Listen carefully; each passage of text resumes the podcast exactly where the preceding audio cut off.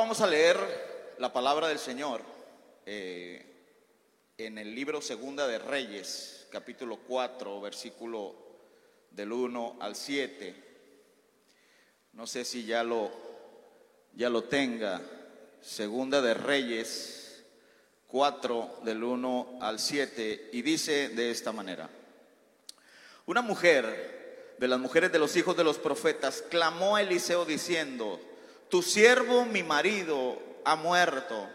Y tú sabes que tu siervo era temeroso de Jehová. Y ha venido el acreedor para tomar dos de mis hijos por siervo. Y Eliseo le dijo, ¿qué te haré yo? Que en otras palabras es, ¿cómo te puedo ayudar? Declárame, ¿qué tienes en casa? Y ella le dijo, tu sierva ninguna cosa tiene en casa sino una vasija de aceite. Y él le dijo, ve y pide para ti vasijas prestadas de todos tus vecinos, vasijas vacías, que no sean pocas. Entra luego y enciérrate tú y tus hijos y echen todas las vasijas. Y cuando una esté llena, ponla aparte. Y se fue la mujer y cerró la puerta y encerrándose ella y sus hijos, ellos le traían vasijas y ella echaba del aceite sobre ellas. Cuando las vasijas estuvieron llenas, dijo a uno de sus hijos, traedme aún otras vasijas. Y él les dijo, ya no hay más vasijas. Entonces el aceite cesó. Vino ella luego y le contó al varón de Dios, el cual dijo, ve y vende el aceite y paga a tus acreedores y tú y tus hijos vivid de lo que quede. Quiero meditar en el tema en tiempo de crisis, vacía tu vasija o vacíate en otros. Amén. Oramos al Señor. Padre, te damos gracias por el momento, por la oportunidad, por los que estamos aquí.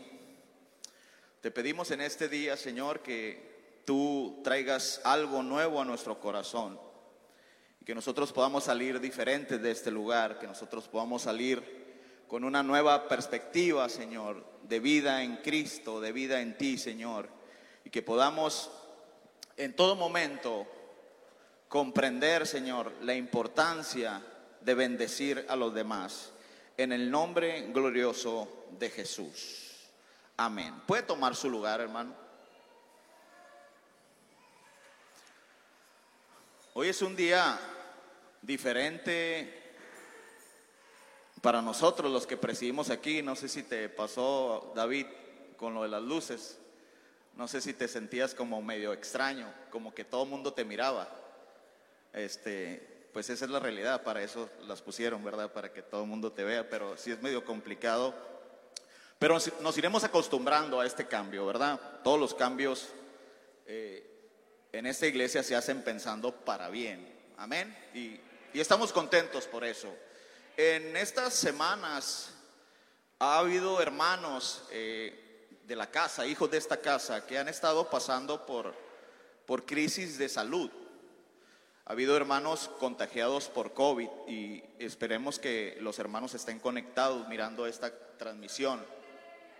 Han sido diferentes familias, este, eh, la, familia de nuestra hermana, nuestros hermanos Laureán, nuestra hermana Heidi, su esposo, están pasando por ese proceso. Están, están estables, pero están en aislamiento. También nuestros hermanos monje están pasando por dificultad en, esta cuestión de la salud y en este momento de crisis.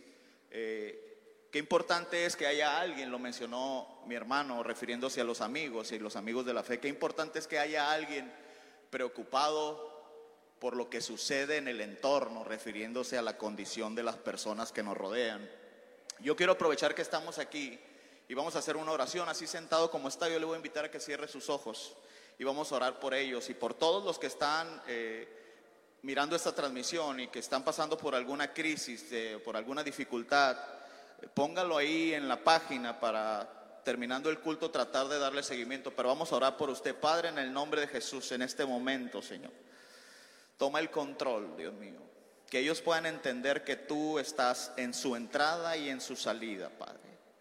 Que independientemente de lo que estén atravesando, tú estás presente para ayudarles, Padre. En el nombre de Jesús bendecimos a mis hermanos. Nos damos el tiempo en este momento para declarar sanidad sobre ellos, para declarar bendición, fortaleza, salud. En el nombre glorioso de Jesucristo y que pronto ellos puedan estar libres para adorarte y glorificarte en tu casa. En el nombre de Jesús. Cerramos esta oración dando un fuerte aplauso al Señor, porque Él es bueno y su misericordia es para siempre. Eh, definitivamente los tiempos que estamos viviendo son tiempos intensos, tiempos eh, de crisis, tiempos eh, emocionales muy variantes por lo que se vive y más con la promoción que se le hace a las emociones ahora a través de eh, los psicólogos, a través de, de tantas información que existe en el momento, que de alguna manera ha servido para identificar realmente cuáles son los padecimientos emocionales que puede estar viviendo una persona cuando atraviesa por la crisis. en la semana estuve platicando con un compañero de trabajo y él me estaba comentando que que estaba asistiendo con un psicólogo y el psicólogo dentro de las terapias que estaba manejando. Quiero aclarar antes que todo que es bueno asistir a un psicólogo. No estoy, no quiero darme, no, no quiero malinterpretarme diciendo lo contrario. Y porque si aquí tenemos una psicóloga, no sé si es una o dos, y es bueno que usted asista con un psicólogo. Y esa persona me decía que dentro de la terapia el psicólogo le decía, te tienes que centrar en ti, te tienes que centrar en tu persona, te tienes que comenzar a amar tú. Antes que tú puedas dar, tú tienes que preocuparte primero por ti. No sé si usted ha escuchado eso. Tú tienes que centrarte en ti. Y en una parte de la terapia le dijo, te tiene que importar un soberano cacahuate lo que pasa en tu entorno, porque primero eres tú y lo demás pasan a segundo término. Y me llamó mucho la atención esto porque en el tiempo que vivimos eh, tan complicado, eh, es un tiempo donde definitivamente estamos preocupados por nosotros. Yo estoy preocupado por mí, yo sé que usted está preocupada por usted o preocupado por usted, preocupado por tus hijos, preocupado por mis hijos. Estamos preocupados por nosotros y por los nuestros. No sé cuántos coincidan conmigo en eso. Creo que es algo natural querer estar bien, querer estar estable, querer estar eh, de alguna manera eh, avanzando y mejorando como persona. En este tiempo podemos mirar a los padres preocupadísimos por la preparación de sus hijos, por verlos que sean hijos que se puedan desarrollar en un mundo tan competitivo como el de hoy. Eh, tenemos estamos invirtiéndole a los hijos, invirtiéndole a la familia, tratando de que eh, se preparen tratando de que salgan adelante y los metemos a, escuelas de canto, los metemos a escuelas este, de diferentes tipos que hay, ya sale un curso de esto y queremos que nuestros hijos eh, estén desarrollados, estén capacitados para enfrentar un mundo, un mundo que es complicado, un mundo que es altamente competitivo, de tal forma la tendencia que lleva eh, eh, eh, el mundo es que si las personas no están preparadas no van a poder salir adelante. Y esto es bueno, es bueno que nosotros nos preocupemos por los nuestros y que les invirtamos tiempo. Yo quiero ver a mis hijos con, una carrera, yo quiero ver a mis hijos, no sé, siendo músicos, yo quiero ver a mis hijos siendo, que son destacados en diferentes áreas. Es algo natural querer estar bien, es algo natural eh, querer desarrollarte, es algo natural ver a alguien crecer y ver a alguien eh, triunfar, por decirlo de esta manera. Es algo natural ver a uno de los nuestros aquí de la casa, ver que, que obtiene un puesto en un trabajo muy destacado, muy de renombre. Es algo muy bueno. Nosotros queremos que la gente de esta casa sea gente exitosa, sea gente admirable, sea gente que salga adelante. No sé cuántos pueden glorificar al Señor por eso. Nosotros queremos estar bendecidos y ser competitivos. Y más en un tiempo tan difícil como el que estamos viviendo, un tiempo de crisis, un tiempo adverso, un tiempo contrario, un tiempo donde eh, definitivamente la salud ha venido a golpear como una ola fuerte la vida del ser humano en este tiempo. Eh, necesitamos estar bien.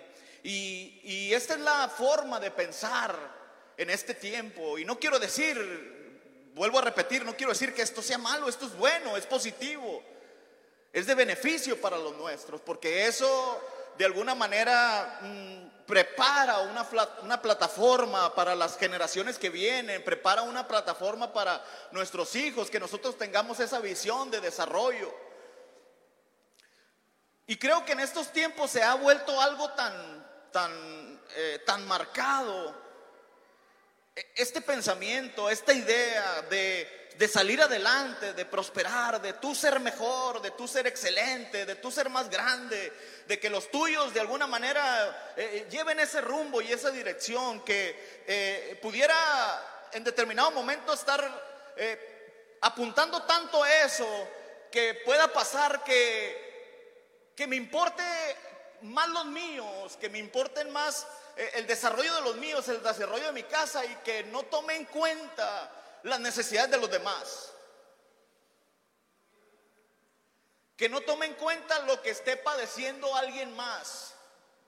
Que sea tanta mi, mi deseo y mi desesperación por hacerla, por decirlo así, que llegue un punto donde no me interese tal vez lo que estén padeciendo los demás.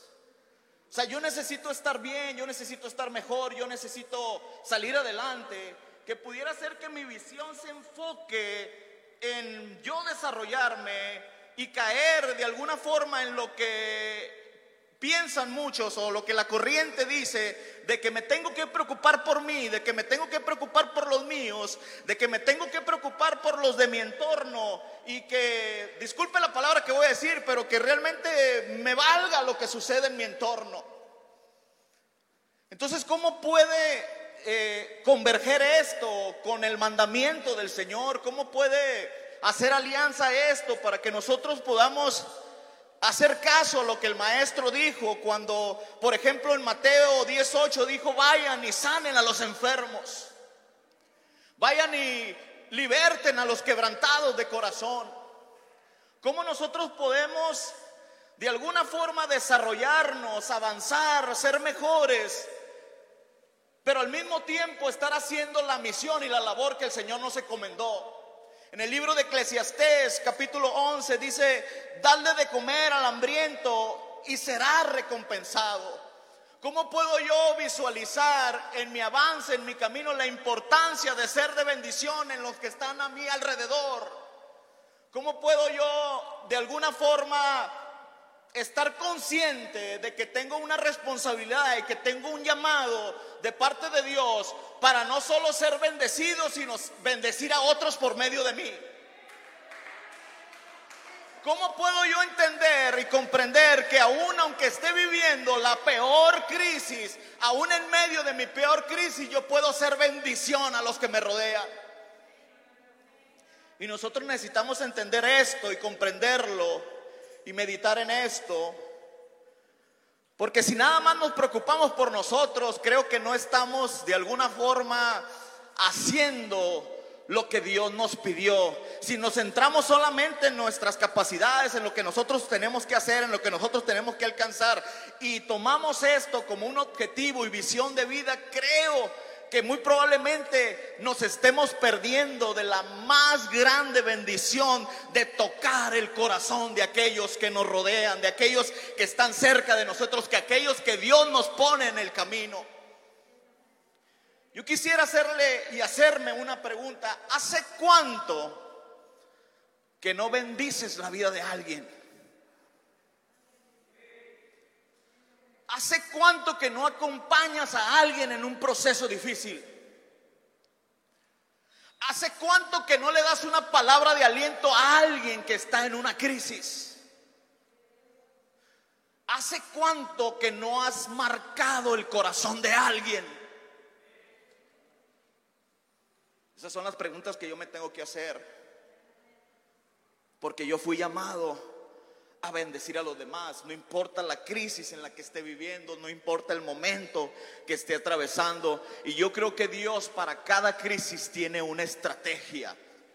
Yo creo que Dios para cada momento tiene una salida preparada para nosotros. A Dios no lo toma por sorpresa ninguna crisis. Dios no está diciendo, ah, ¿qué voy a hacer ahora con Israel? Esto que está pasando, ¿cómo le hago para abrirle una puerta? No, a Él no lo toma por sorpresa las crisis. Él ya tiene una salida preparada para mí en el momento que yo esté atravesando. Él ya tiene algo planeado desde el principio. Él no se pone nervioso y no es alguien que esté tratando o que esté improvisando con lo que va a hacer Él tiene control total sobre mi vida. Levante su mano los que creen que Dios tiene un control total sobre su vida en este momento. Dele una alabanza, dele un gloria a Dios, dele algo a Dios en esta hora. En el nombre de Jesús.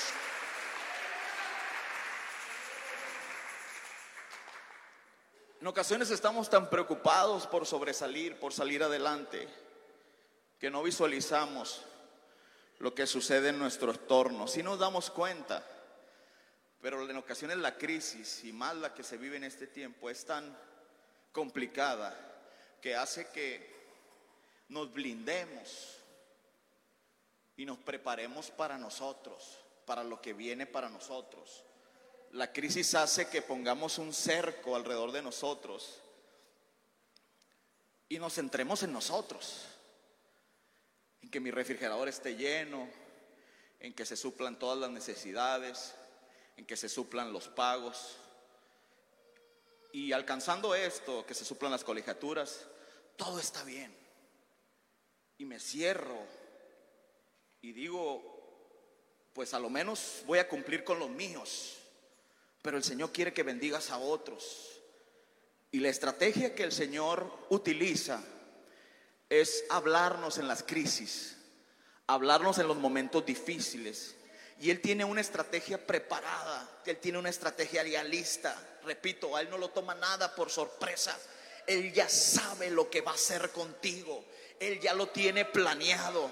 Él ya tiene eh, trazado el plan perfecto para hacerte ver que su voluntad es buena, agradable y perfecta. Y que puede ser la crisis más poderosa que tú estés atravesando, pero para Él no hay nada imposible. Él nos tiene en sus manos y si nos tiene en sus manos saldremos adelante, saldremos victoriosos, podremos levantar la cabeza y decir, hasta aquí el Señor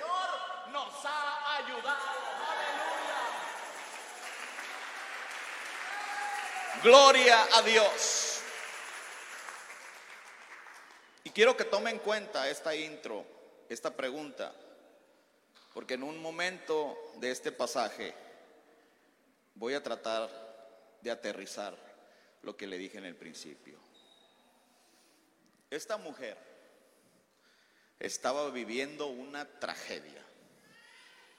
Había muerto su marido. Su marido era era un siervo de Dios. Y como siervo de Dios tenía algunas deudas. No sé si usted tiene deudas, no levante la mano. ¿Eh? No hay, dice el hermano. Y surge una preocupación en ella. Su marido muere y vienen los acreedores por sus hijos. Imagínese usted que Coppel venga a buscarlo. ¿Eh? Imagínese, imagínese que fuera como en esos tiempos, ¿no? Si usted debe algo, que le tocaran la puerta y que le dijeran, vengo por tus hijos. O si estaba batallando con ellos, le iba a decir, llévatelos, ¿no?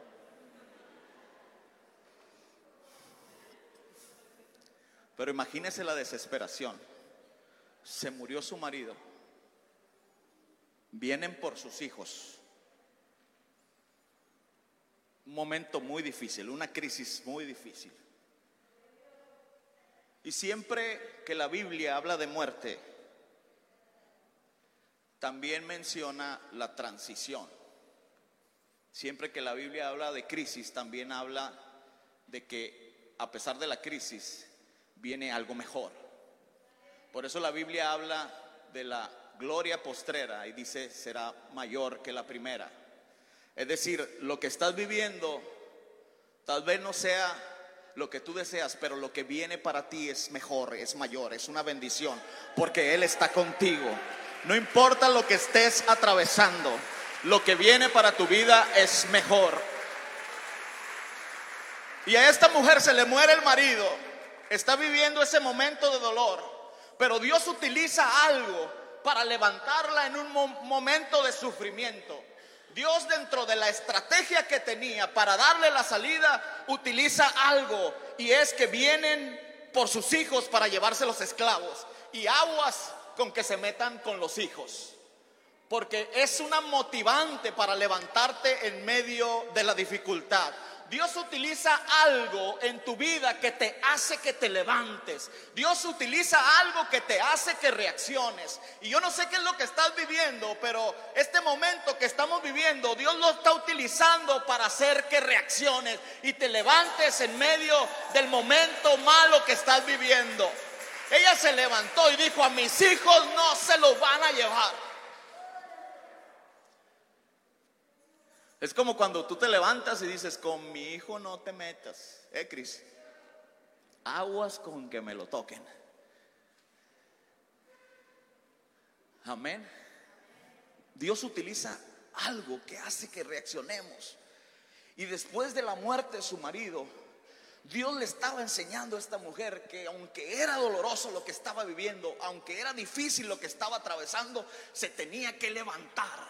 Y yo quiero decirte que no, sé lo que sea que tú estés viviendo, lo que sea que tú estés atravesando, si es un momento emocional, si es un momento eh, eh, económico, si es un momento de duda, si es un momento de aflicción, si es un momento de tristeza, lo que sea que tú estés atravesando, el Señor te dice que te tienes que levantar porque Él está contigo. Y si Él está contigo, saldrás adelante, saldrás victorioso, saldrás victorioso Nada te puede detener. Por eso cuando muere Moisés, estaban todos ahí llorando por el suceso y en cierta manera tenían razón, había muerto el líder, había muerto aquel que los sacó de la tierra de esclavitud. Y estaban ahí este llorando, lamentando la pérdida de Moisés. Y según lo que dice la Biblia, se habían pasado los días de luto y ellos seguían llorando. Y tuvo que venir la palabra del Señor a decirle a Josué, Josué, deja de estar llorando, levántate porque ahora tú serás el que guía a mi pueblo y lo lleve a la tierra prometida. Lo que sea, hermano, es tiempo de levantarnos en Cristo Jesús y salir adelante. No sé cuántos puedan decir gloria a Dios.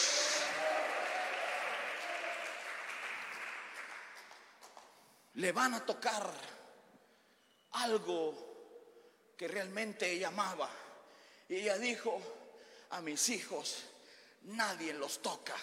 Si ella se rendía en ese momento difícil, si ella claudicaba y solamente seguía llorando el luto, porque en cierta manera tenía razón, tenía que llorar su pérdida, pero si ella no se levantaba, se iban a llevar lo que más amaba, que eran sus hijos. Si nosotros no nos levantamos de lo que estamos viviendo, no tenemos idea lo que puede repercutir en nuestros hijos, no tenemos idea lo que puede repercutir en nuestras generaciones. Si nosotros no cambiamos eh, el momento que estamos viviendo, si nosotros no nos levantamos a buscar la presencia de Dios, si nosotros no nos levantamos a salir adelante, si nosotros no nos levantamos en ánimo, los que van a pagar el precio son sus hijos. Pero esta mujer, aunque estaba en la peor crisis de su vida, ella decía decidió levantarse porque dijo a los míos no me los van a tocar. Yo me voy a levantar en autoridad, yo me voy a levantar en fe y los voy a sacar adelante. Es tiempo de levantarnos, es tiempo de redireccionar a nuestras generaciones,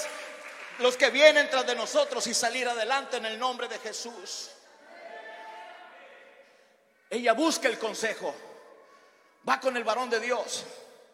Tenía una incertidumbre porque no sabía qué hacer.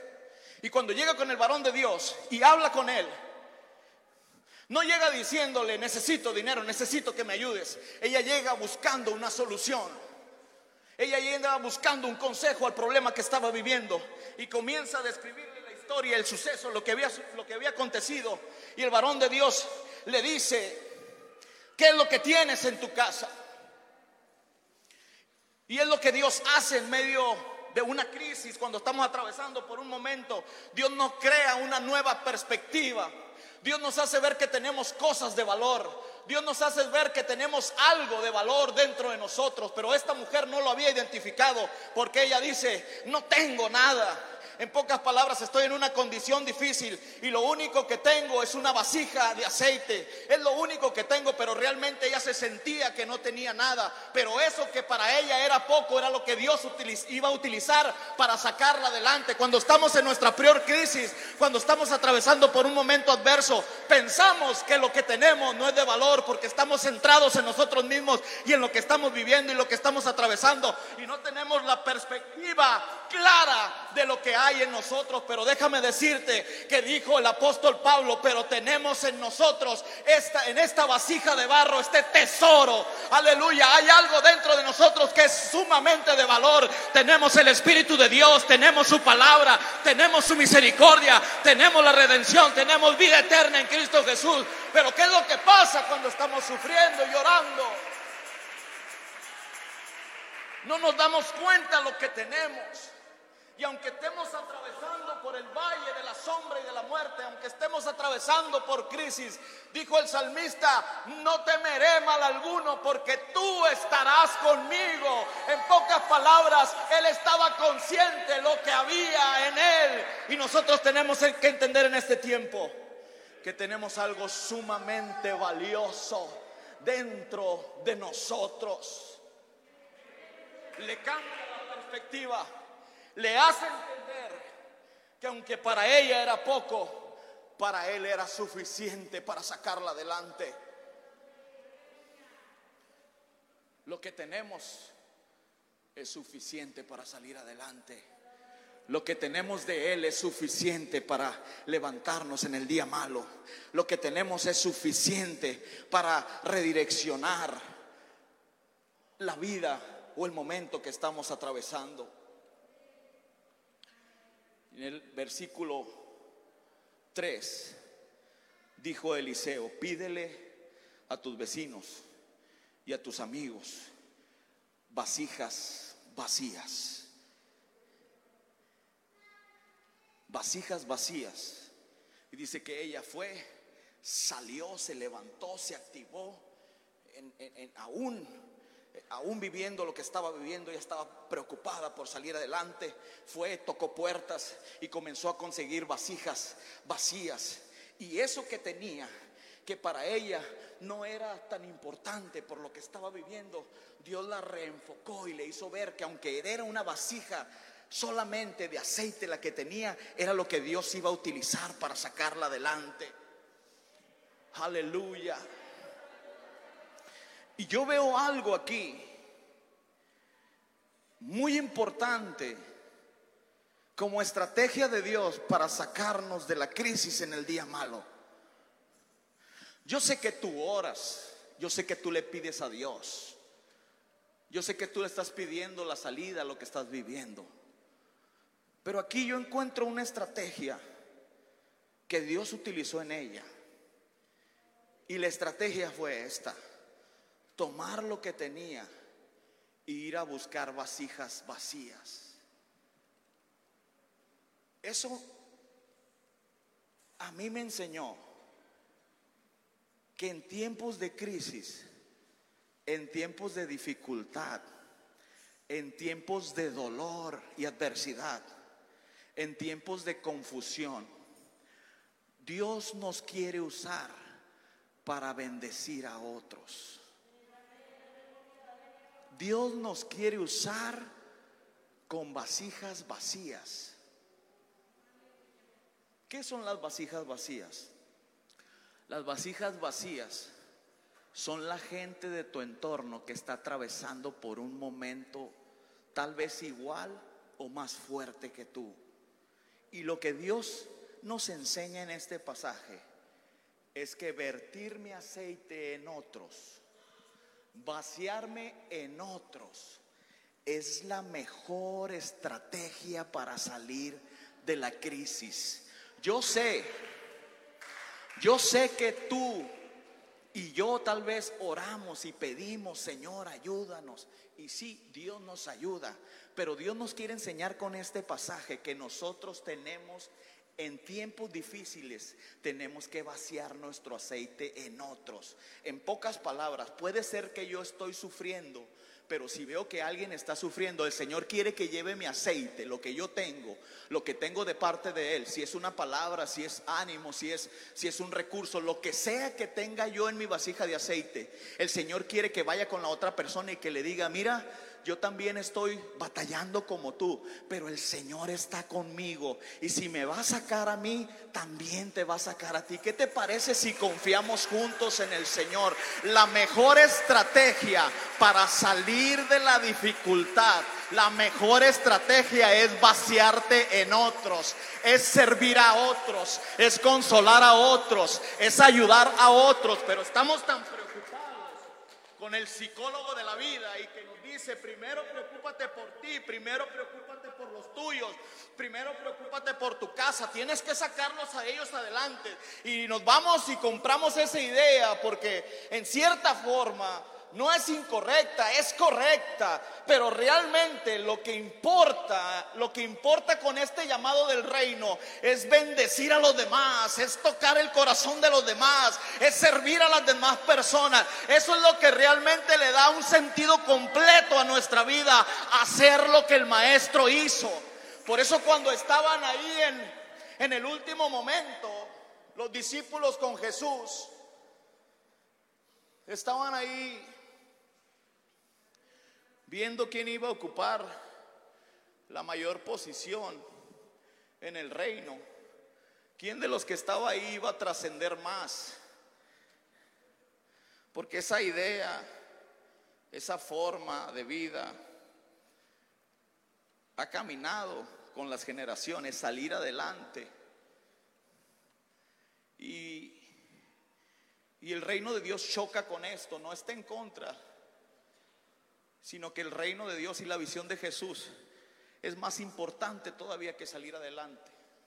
Probablemente, tal vez no coincida conmigo, yo respeto eso. Y ellos estaban, Señor, una mujer, ¿quién de mis hijos se va a sentar a un lado cuando tú estés reinando? Y él le habla y da una enseñanza del servicio y pasa pasan a otro momento donde el Señor comienza a lavarle los pies a uno de ellos. Y, al que le estaba lavando los pies reacciona y dice, Señor, es que tú no debes de hacer esto.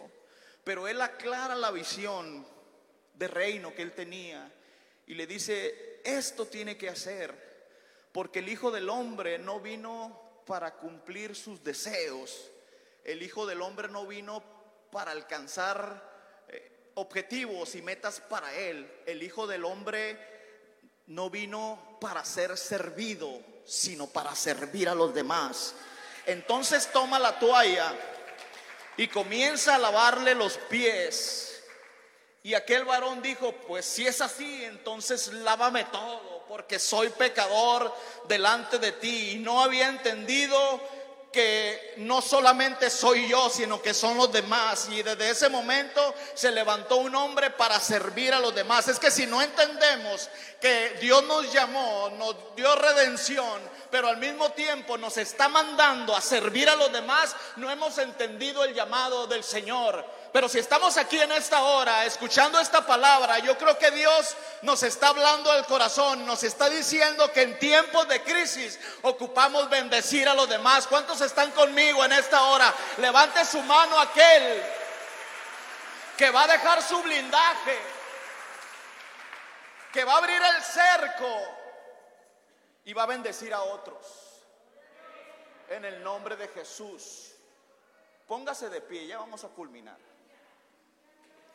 Cuando estamos en crisis nos cohibimos, nos cerramos para concentrarnos en nosotros mismos, para darle solución a nuestros problemas.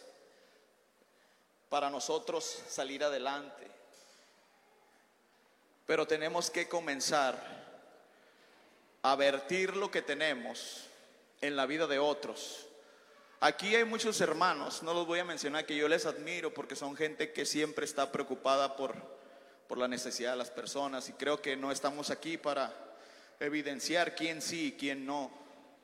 Pero estamos aquí para resaltar la necesidad de bendecir a otros, de bendecir a mi prójimo. Por eso dijo el Señor eh, en, en su palabra, Mateo 25, por cuanto me dieron, por cuanto tuve hambre y me diste de comer, fui forastero y me diste alojamiento. Y los discípulos dijeron, Señor, ¿en qué momento fuiste forastero? ¿En qué momento tuviste hambre?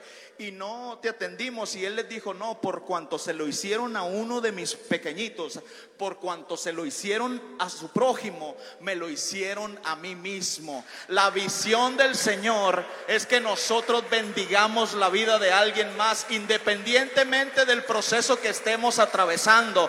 Nosotros tenemos que curar al enfermo nosotros tenemos que dar palabras de aliento, nosotros tenemos que liberar al que está encarcelado. Probablemente tal vez esto no te haga decir mucho gloria a Dios, pero definitivamente nuestra vida fue rescatada, nuestra vida fue apartada para vertir el aceite que hay en nosotros, en la vida de los demás. Se llegó el tiempo en que vamos a vaciarnos en otros en tiempos de crisis. Se llegó el tiempo en que cuando estemos atravesando por un momento adverso, en vez de estar llorando, en vez de estarnos lamentando, nos vamos a levantar como esta mujer y nos vamos a ir a buscar el consejo y nos vamos a ir a ofrecer lo que tenemos. Porque cuando esta mujer ofreció lo que tenía, no se había dado cuenta que era la estrategia que Dios iba a utilizar para bendecir su vida en gran manera. La bendición que viene para tu vida no tiene que ver con lo que Dios te va a dar, tiene que ver con lo que tú vas a soltar que hay en ti.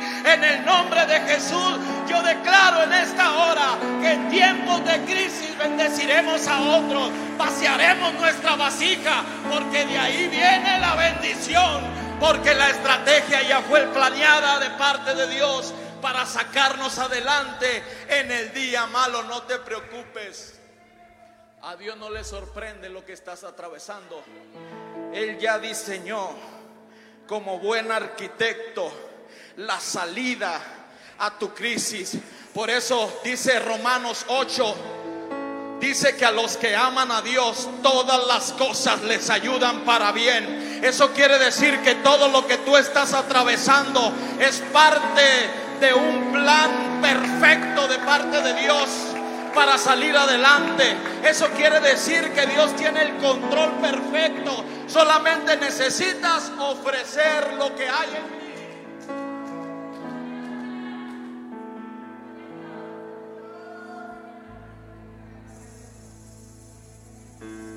No podemos seguir caminando, cercando la bendición que hay en nosotros. No podemos seguir caminando con un blindaje y preocuparme nada más por mí, preocuparme nada más por los míos.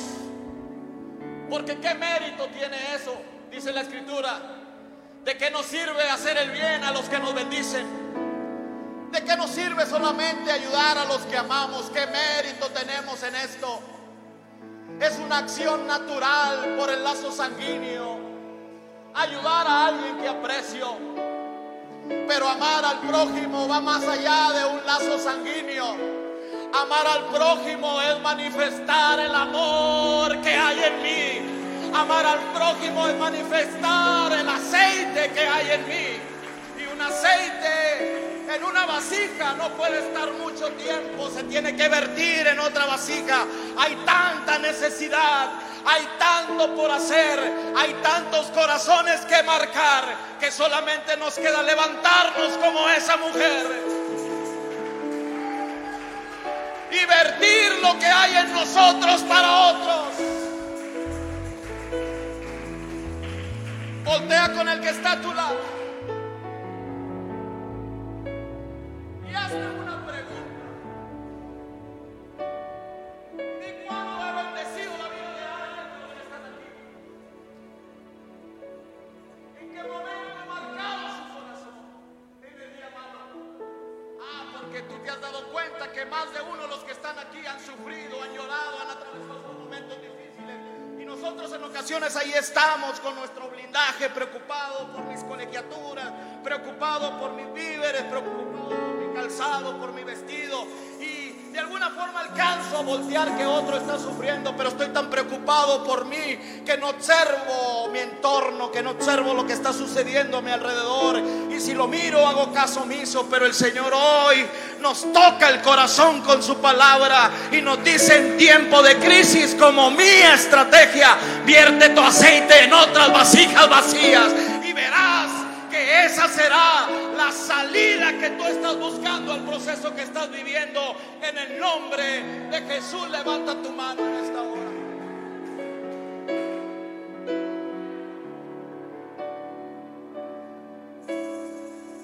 Oh Santo.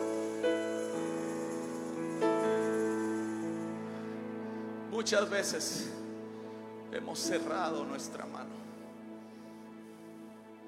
Muchas veces hemos cerrado nuestra boca.